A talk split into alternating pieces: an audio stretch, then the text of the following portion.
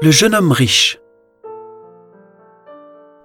Et voici que quelqu'un s'approcha de Jésus et lui dit, Maître, que dois-je faire de bon pour avoir la vie éternelle? Jésus lui dit, Pourquoi m'interroges-tu sur ce qui est bon? Celui qui est bon, c'est Dieu, et lui seul. Si tu veux entrer dans la vie, observe les commandements. Il lui dit, Lesquels?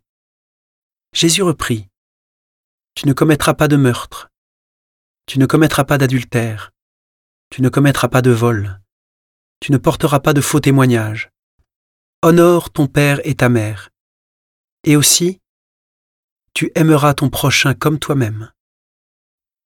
Le jeune homme lui dit, Tout cela je l'ai observé. Que me manque-t-il encore?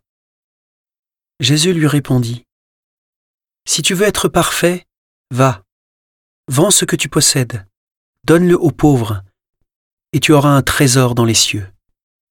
Puis viens, suis-moi. À ces mots, le jeune homme s'en alla tout triste, car il avait de grands biens. Et Jésus dit à ses disciples, Amen, je vous le dis, un riche entrera difficilement dans le royaume des cieux. Je vous le répète, il est plus facile à un chameau de passer par un trou d'aiguille qu'à un riche d'entrer dans le royaume des cieux. Entendant ces paroles, les disciples furent profondément déconcertés et ils disaient Qui peut donc être sauvé? Jésus posa sur eux son regard et dit Pour les hommes, c'est impossible, mais pour Dieu, tout est possible.